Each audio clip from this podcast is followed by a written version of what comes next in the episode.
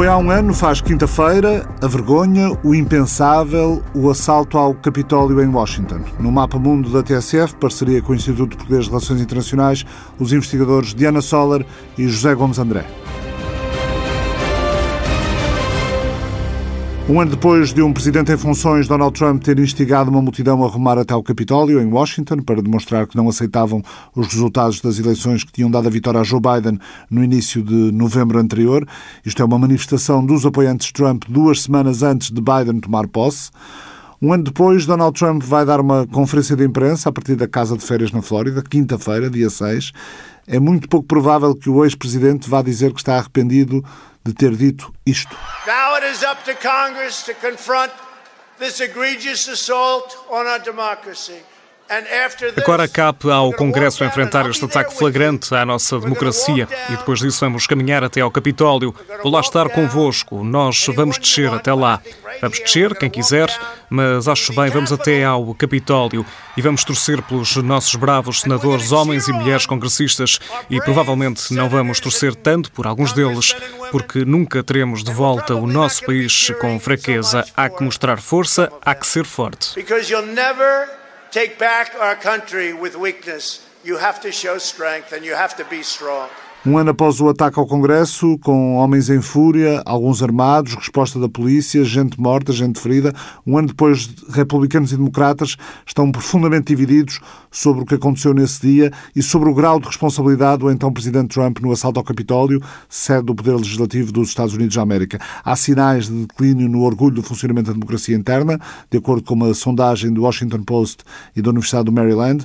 Divisões partidárias relacionadas com o ataque de 6 de janeiro e a eleição presidencial 2020 influenciam quase todas as questões levantadas pela sondagem, desde quanta violência aconteceu no Capitólio naquele dia, até à severidade das sentenças proferidas a manifestantes condenados e se o presidente Biden foi eleito legitimamente, apenas numa questão sobre os polícias feridos existe um amplo acordo bipartidário, isto é, um amplo acordo entre democratas e republicanos.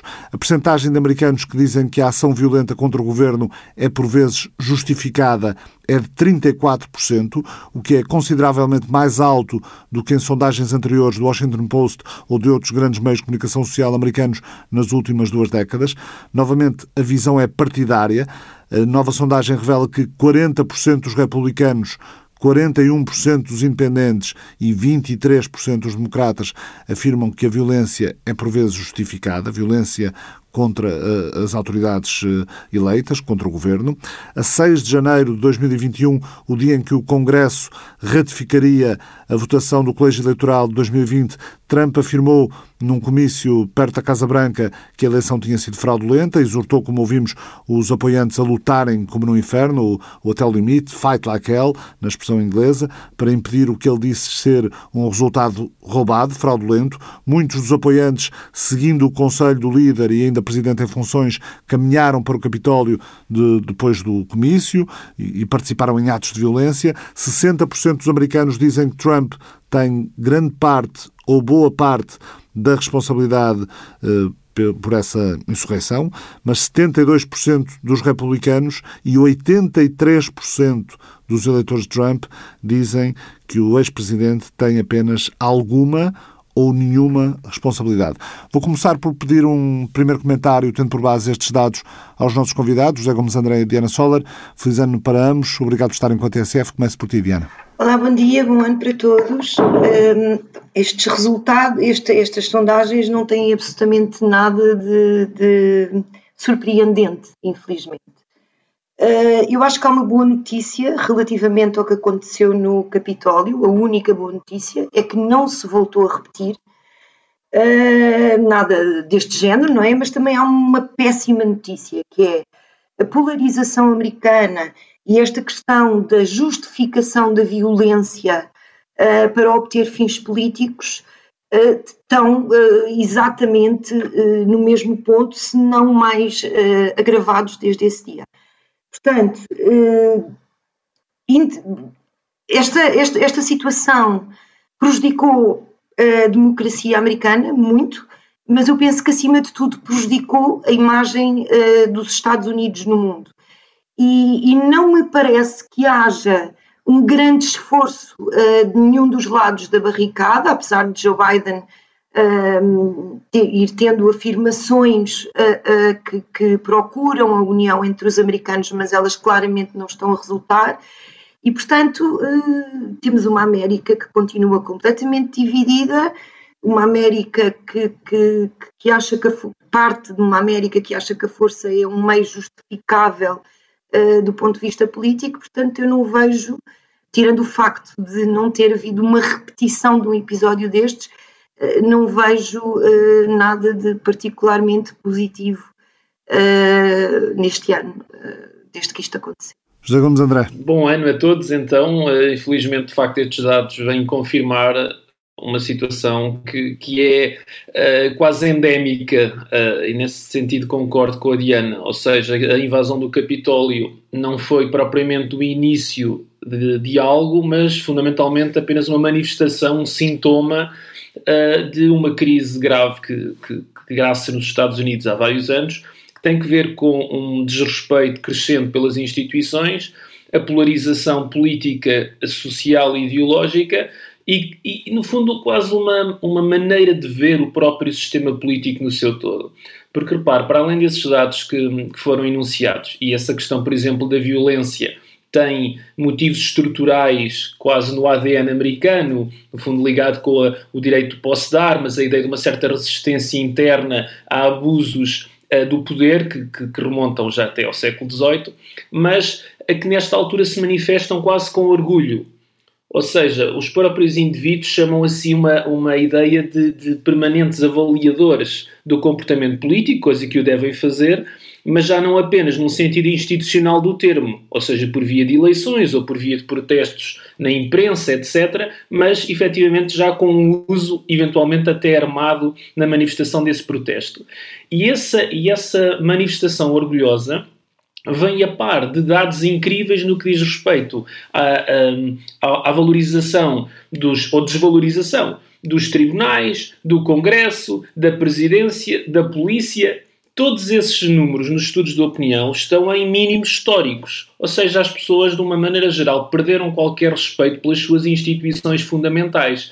E isso gera quase um nihilismo social e político uh, que naturalmente está na base de uma espécie de guerra civil silenciosa nos Estados Unidos, mas que aos poucos vai dando conta de si e que naturalmente a invasão do Capitólio foi o grande, enfim, o grande exemplo, mas essa, essa guerra civil permanece, permanece latente e às vezes já manifesta neste momento. Até pelo facto de este ano, 2022, 8 eh, de novembro, creio, eh, termos eh, novas eleições, eleições intercalares para o, para o Congresso e para, e para a eleição de um terço do Senado, faz-me remeter para a questão de, de, da aceitação e da de, do respeito pela, pela legitimidade dos resultados eleitorais. Eh, eh, na altura, os ataques do ex-presidente Trump à legitimidade da, da eleição eh, geraram esforços em alguns estados para revisitar, para verificar os resultados. Nenhuma investigação revelou qualquer, qualquer coisa que sugerisse que os resultados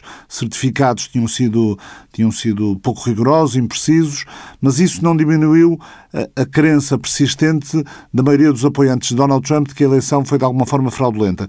A sondagem do Post e da Universidade de Maryland revela que 68% dos americanos dizem que não há provas sólidas de fraude generalizada, 68%, mas 30% dizem que há. Diana. Eu acho que o Zé tocou no ponto, não é? Aliás, ele fala muito disso e, e com muito mais propriedade que eu. Uh, mas há duas ou três crises que, que, se instalaram nos Estados Unidos. Uma foi aquela que, que, que o Zé uh, referiu, que é a crise institucional, de que se fala muito pouco, mas que é muitíssimo importante. A esmagadora maioria dos americanos não tem confiança nas instituições que os governam.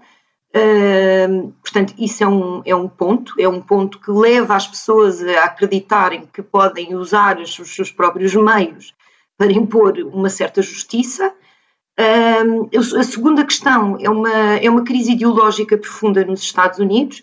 Nós falamos muito de polarização, mas é importante perceber o que é que é a polarização. Uh, e, e, que é, e, a polarização também é endémica, quer dizer, se formos também uh, ao início da história dos Estados Unidos, uh, há uh, polarizações relativamente a um conjunto de questões, desde logo que tipo de representação, depois com a questão da raça, depois com a questão do governo, do, do, tamanho do governo e da ação do governo sobre, sobre a sociedade, etc.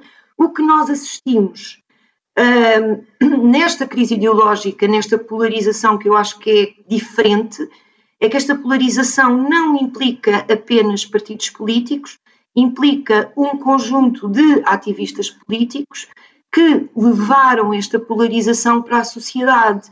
E a polarização está, por um lado, nas políticas identitárias do Partido Democrata e, por outro, uh, nesta quase uh, invenção uh, daquilo que as instituições não são capazes de fazer uh, nesta, neste, nesta ideia de que para se conseguir o poder, para se conseguir satisfazer a maioria dos americanos, é preciso votar em políticos outsider. e, portanto, se esta polarização é social ao mesmo tempo que é ideológica e institucional, esta crise acaba por ser muitíssimo difícil de resolver, porque não há uh, confiança nas instituições, não há confiança nos órgãos de comunicação social, ainda que haja um bocadinho mais, uh, não há confiança, uh, digamos, no adversário político como legítimo e, portanto, no fundo, as pessoas acabam por se agarrar às narrativas dos líderes carismáticos para afirmarem as suas próprias verdades. E quando é assim, isto é muito difícil de resolver. Daí que o Zé fale bem uh, numa guerra civil silenciosa, sem armas, mas, mas eu se calhar diria que mais do que qualquer outra coisa, nós temos é, dos dois lados barri da barricada do, uh, um líder carismático por um lado e uma facção do Partido Democrata também carismática por outro, que lutam pelo poder. E temos um presidente no meio que perdeu a credibilidade desde os ataques do Afeganistão. Também convém lembrar que a popularidade de Biden também atingiu uh, mínimos, uh, quer dizer, para um presidente numa, num primeiro ano de mandato, está à volta dos 20 e muitos por cento.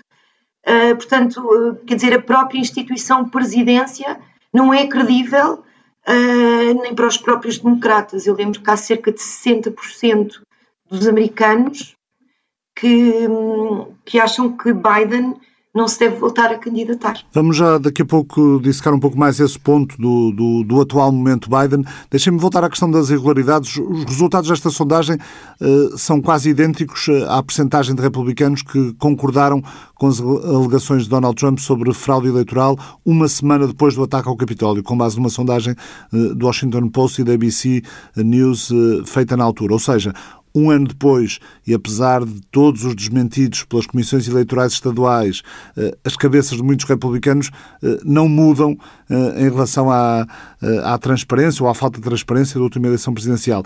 Zé, isto, isto para além de um sintoma da, da polarização de que já falaram, é também sinal do modo como a informação é consumida hoje em dia. Eh, tendemos a acreditar nos meios e na informação que vai ao encontro da, da, daquilo em que já acreditamos, daquilo que já são as nossas convicções e, e, dificilmente as pessoas mudam de opinião por mais que lhes atirem provas para cima. Sem dúvida, Ricardo. E aliás, isso permite fazer a ponte com o que a, o que a Diana estava a sublinhar que é o facto desta polarização não ser apenas eh, ideológica e, e, e, política, mas ter de facto estes elementos muito variados, nomeadamente a forma como se olha para o adversário. Uma, coisa, uma das coisas interessantes dos estudos de opinião é que na descrição dos adversários políticos a palavra inimigo e traidor aparece com frequência. Ou seja, não são apenas pessoas com as quais discordamos, são pessoas que nós achamos que estão mal intencionadas e que têm propósitos subversivos, são inimigos internos. E, portanto, isto é uma linguagem bélica que depois, associada ao, ao que referes, se transforma numa espécie de religião política.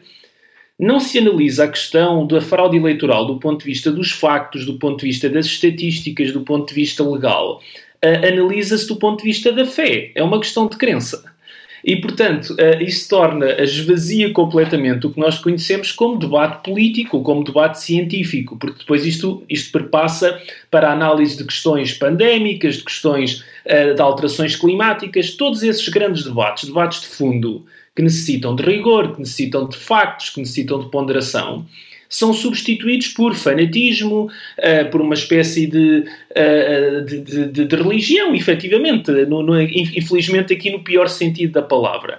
Ou seja, uma adesão irracional e ilógica a um conjunto de crenças e de dogmas que impedem qualquer tipo de conclusão, de consenso, de compromisso e de discussão produtiva. E esse é o estado da América neste momento. Os agentes políticos alimentam estas superstições as pessoas alimentam as suas próprias convicções e alinham de forma absolutamente irracional e imponderada uh, com estas convicções e no fundo trava-se uma espécie de batalha hum, que não é já de todo produtiva, mas é simplesmente destrutiva. É isto que é impressionante na América neste momento. Recuemos um pouco, eh, vocês já, já, já falaram que isto não é propriamente novo. Eh, o artigo do, do, do Post eh, também nos recorda que a rejeição dos republicanos à vitória de Biden não é propriamente novidade. Uma sondagem também deste jornal e da Universidade do Maryland do outono de 2017 revelava que 67% dos democratas e 69% dos eleitores de Hillary Clinton disseram que Trump não foi eleito eh, presidente de uma forma legítima. No geral, Diana, eh, o que esta nova sondagem reflete é o quanto as guerras partidárias continuam a atravessar todo o país. Eh, eleição após eleição e agora concretamente um ano após uh, o assalto ao Congresso. Absolutamente, quer dizer, eu acho que o, o Zé disse exatamente aquilo que, que, que, faz sentido dizer, não é? Eh, eu ia um bocadinho mais longe ainda. Eh, quer dizer, eh, não, não só o problema é o debate ser destrutivo, como é um debate de surdos. Porque se eu defendo a minha própria convicção por razões de fé e o meu vizinho do lado também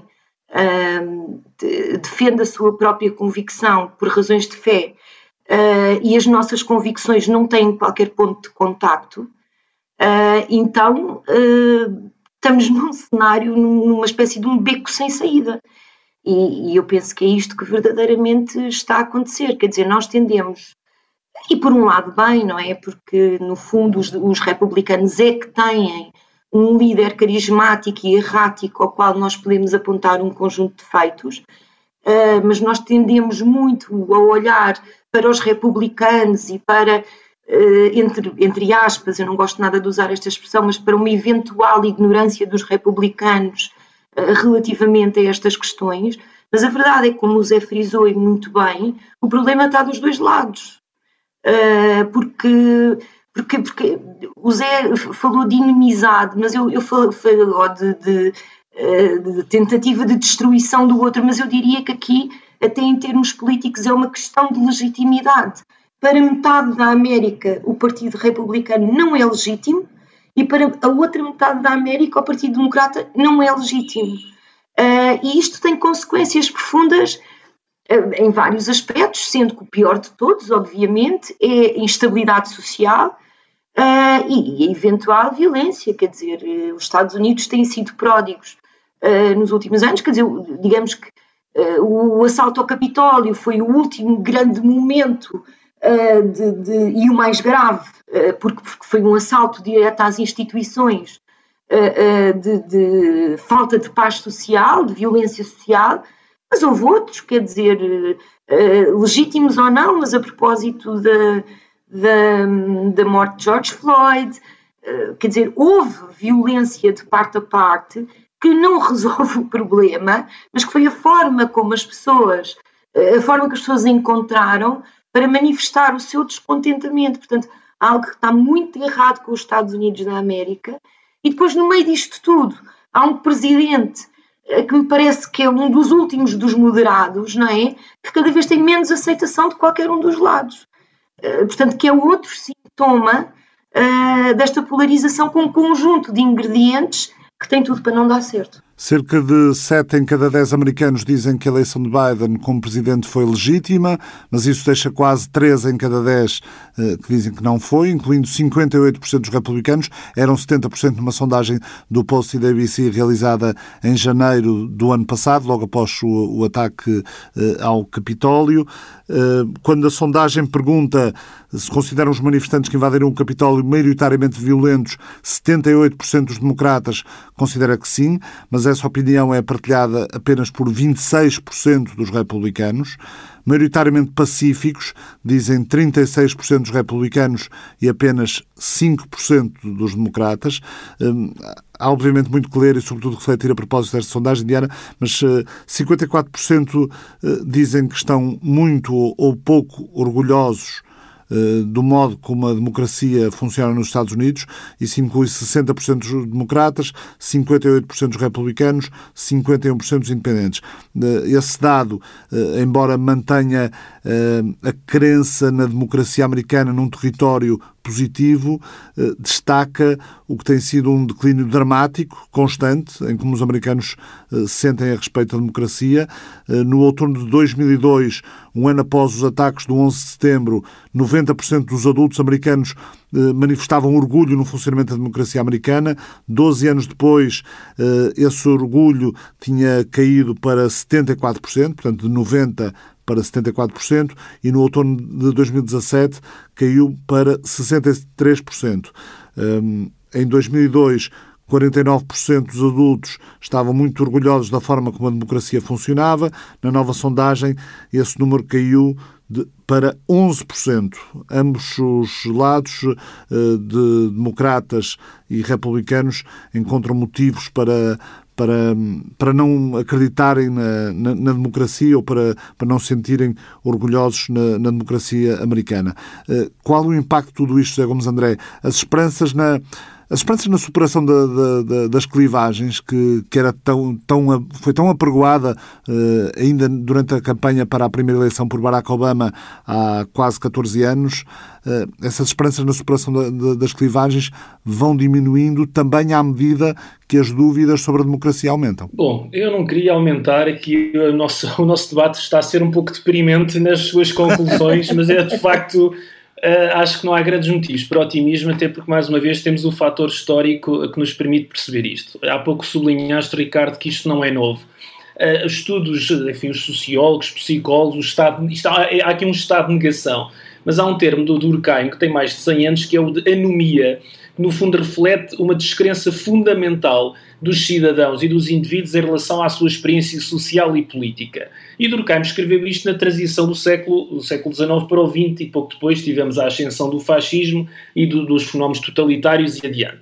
Eu não queria fazer aqui uma, uma previsão dramática, mas de facto nós temos, estamos muito próximos do ponto de vista estrutural desta situação. Ou seja, clivagem significativa, incapacidade de diálogo, incapacidade dos líderes políticos de contrariar estas tendências, descrença institucional profunda, dúvidas acerca do funcionamento dos processos legais e democráticos, tendência para recorrer a métodos violentos e individualmente uh, promover a justiça. Bom, uh, de facto, é um cenário que parece apontar para uma crise muito profunda. Por outro lado, e portanto gostava de ter aqui uma nota minimamente otimista, uh, os Estados Unidos demonstraram ao longo da sua história uma capacidade de reinvenção e de resistência muito significativa. E, portanto, também há forças sociais, forças até se calhar morais, culturais, educativas, etc., que têm sido capazes, em momentos muito difíceis, de dar resposta. E, portanto, não é de excluir que o próprio sistema se consiga reinventar neste aspecto. Agora, é necessário, nomeadamente da parte dos líderes políticos, pensar esta questão a fundo. E eu voltava ao que a Diana disse há pouco. Por um lado, nós tendemos a concentrar na questão dos republicanos e na questão Trump, que no fundo é um dos grandes potenciadores de tudo isto. Mas, por exemplo, no lado democrata, de facto, a força e a forma como o grupo mais progressista tem assumido poder dentro do partido e tem promovido uma retórica em, muitas medida, em muita medida bem parecida com o populismo uh, de Trump, simplesmente em temas ligeiramente diferentes diferentes, mas com a mesma retórica de divisão e de quase hostilização do adversário, que de facto tem de parar. Ou seja, isto tem de parar por algum lado, e parece-me que os líderes políticos americanos precisam de fazer uma reflexão profunda acerca desta matéria, sob pena desta guerra civil deixar de ser silenciosa. E é possível, hum, eh, de alguma forma, infletir esta, esta tendência quando quando um ex-presidente em funções se prepara para dar uma conferência de imprensa um ano após o assalto ao Capitólio e anuncia uma, uma rede social intitulada Verdade, Truth, eh, para funcionar a partir de março? Diana. Possível é sempre. Eh, eu, eu nesse aspecto, concordo com, com, com o José Gomes André. Eu acho que, que os Estados Unidos têm, de facto, uma grande capacidade de se reinventar. Agora, não há dúvida nenhuma que este tipo de. Houve, houve ao, ao longo da história, por exemplo, na altura do New Deal, uh, nos anos 60, Uh, houve outras, uh, outros momentos muito fortes de polarização. Uh, eu achei que a polarização era essencialmente política ou ideológica, era entre os partidos. Eh, e as pessoas ainda votavam nessa altura consoante aquilo que, enfim, que, que, que consideravam mais conveniente para a sua própria vida, independentemente de quem uh, eram os representantes desse, desse projeto que era melhor para a sua vida. O que acontece agora é que, eh, como, como de alguma forma já disse, as pessoas preferem seguir uma espécie de, de como, como o Zé disse, de religião, de fé, de, eu, eu gosto mais de, de, de, pensar que as pessoas votam emotivamente ou pensam emotivamente, uh, em vez de, de pensarem factualmente e racionalmente nestas coisas. Eh, que torna a questão muitíssimo mais difícil. Um, agora, eu não estou à espera, eu não estou à espera que um, esse tipo de responsabilidade venha da parte de Donald Trump, até porque Donald Trump, apesar de ser um sintoma deste mal-estar americano que se tem vindo a degradar, uh, pelo menos desde a crise de 2008, eu acho que vai um bocadinho mais atrás, uh, é um político que tem uh, usado esta clivagem a seu favor e, e, que usa qualquer desculpa, digamos assim, mediática para tomar o palco e a comunicação social vai atrás dele e repete um, aquilo que ele diz à exaustão. Portanto, eu acho que mais do que os próprios políticos, eu acho que é um conjunto de atores sociais aqui.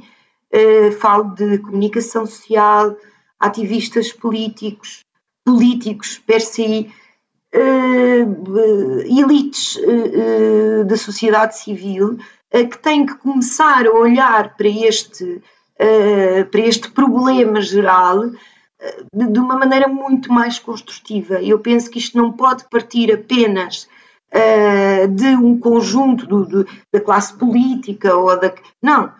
Precisamos que os líderes sociais que, que as universidades que comecem a estabilizar o seu discurso no sentido da moderação, uh, porque, porque já vimos que a classe política neste momento não, não está, uh, quer dizer, está mais preocupada uh, em deslegitimar o outro do que propriamente em criar uma América estável, em que as pessoas possam voltar um, a confiar nas instituições, etc. Portanto, eu acho que tem que ser um esforço conjunto. E enquanto não houver esse esforço conjunto e o entendimento entre algumas das partes, mesmo que não sejam todas, isto vai ser um crescendo. José Gomes André, a Diana falava há pouco no, no, no aspecto da popularidade atual do, do, do presidente Biden. Uh, não sei se, se, se, uma, se uma popularidade mais expressiva do atual presidente poderia poderia ajudar de alguma forma a, a superar ou a, ou, a, ou, a, ou a tender para a superação de, de, destes problemas que temos falado aqui e a Diana apontou uh, a, questão de, a questão do Afeganistão e a forma como, como foi a, a do Afeganistão como um momento de, de que marcou de facto a, o início da, da quebra de popularidade de Joe Biden. Uh, recentemente soubemos também que uh, há problemas em fazer passar o, o, plano de infraestruturas, o Build Back Better, até pela oposição de, de alguém na, na própria bancada democrata, o congressista Manchin, creio.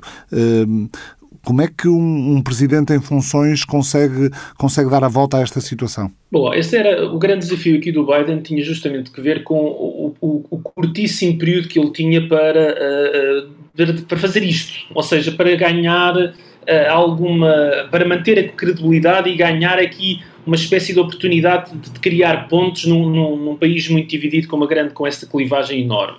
E portanto o chamado estado de graça, que normalmente já não é muito longo, no caso de Biden era extremamente curto. E eu penso que a questão do Afeganistão aqui foi de facto um, um erro muito, muito grande da parte do Presidente e do parte, da parte da administração, não tanto pelos seus efeitos políticos ou geopolíticos uh, uh, que, que, estão abertos à discussão, mas por ter justamente ferido a sua credibilidade e ter dado uma imagem de fragilidade e de desorientação num momento em que os Estados Unidos precisavam justamente do oposto. O que, aliás, se junta a, também à questão da gestão da epidemia, uh, onde os Estados Unidos têm feito esforços significativos, com resultados mistos, mas onde o próprio presidente Biden tem sublinhado a sua fragilidade e impotência. E claro que podemos discutir aqui se ele está a ser até verdadeiro ou genuíno ou não, e se calhar até, até está de facto a ser. Mas a questão é que projetar impotência, projetar desorganização e desorientação numa fase destas é o pior que o presidente Biden poderia fazer. Isso claramente uh, uh, limitou a sua capacidade de negociação com o Congresso uh, relativamente aos seus, ao seu, a esse plano, o Build Back Better, que aliás é por si já uma estratégia profundamente arriscada, porque a administração, em vez de tentar aprovar um conjunto de pacotes económicos separados, procurou juntar tudo num de, de, de, proporções gigantescas, que são no total cinco ou seis vezes mais do que o PIB português todo.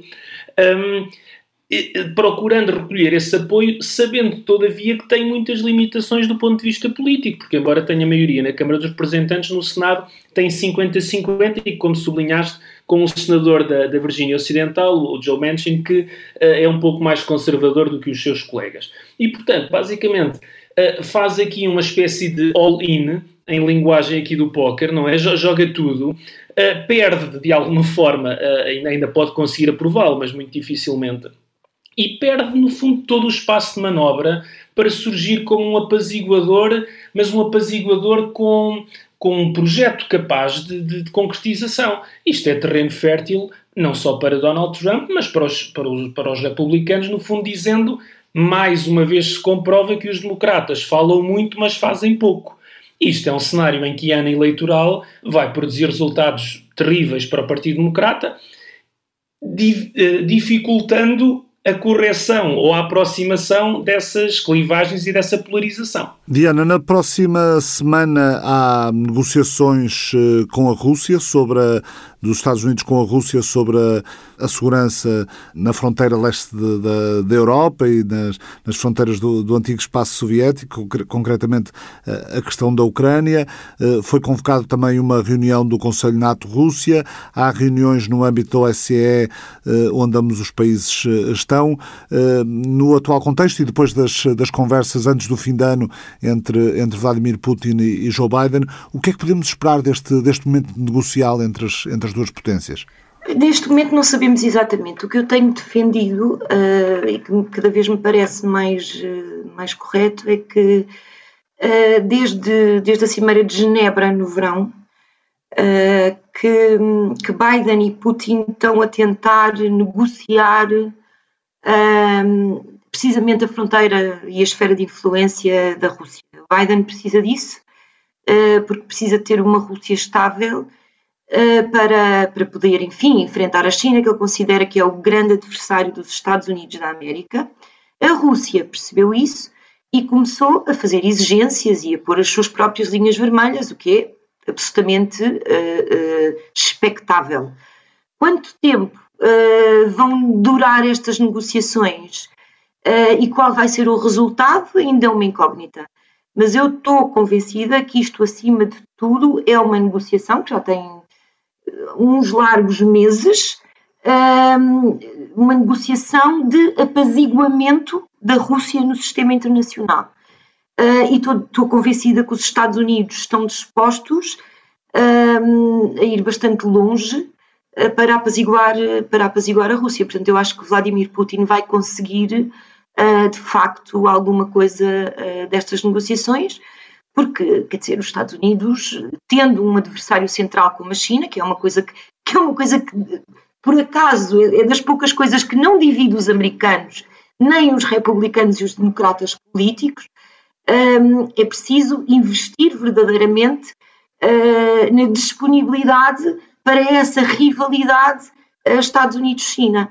E, portanto, para Biden é absolutamente fundamental manter a Rússia apaziguada o mais tempo possível e a Rússia satisfeita, o mais satisfeita possível, uh, para que os Estados Unidos se possam ocupar da sua política para a China. Mas, por outro lado, José Gomes André, depois do que aconteceu em relação ao Afeganistão, internamente Biden não precisava de demonstrar eh, mão firme em relação à Rússia? Bom, seria certamente uma forma de aumentar perdão, a sua popularidade. A questão aqui tem que ver com, no fundo, uma estratégia de fundo. Um presidente, uma administração não deve encarar desafios internacionais uh, uh, num contexto microscópico de pensar o que é que lhe dará maior popularidade ou que é que, no fundo, reforçará a sua imagem interna. Claro que esse é um fator, é evidente.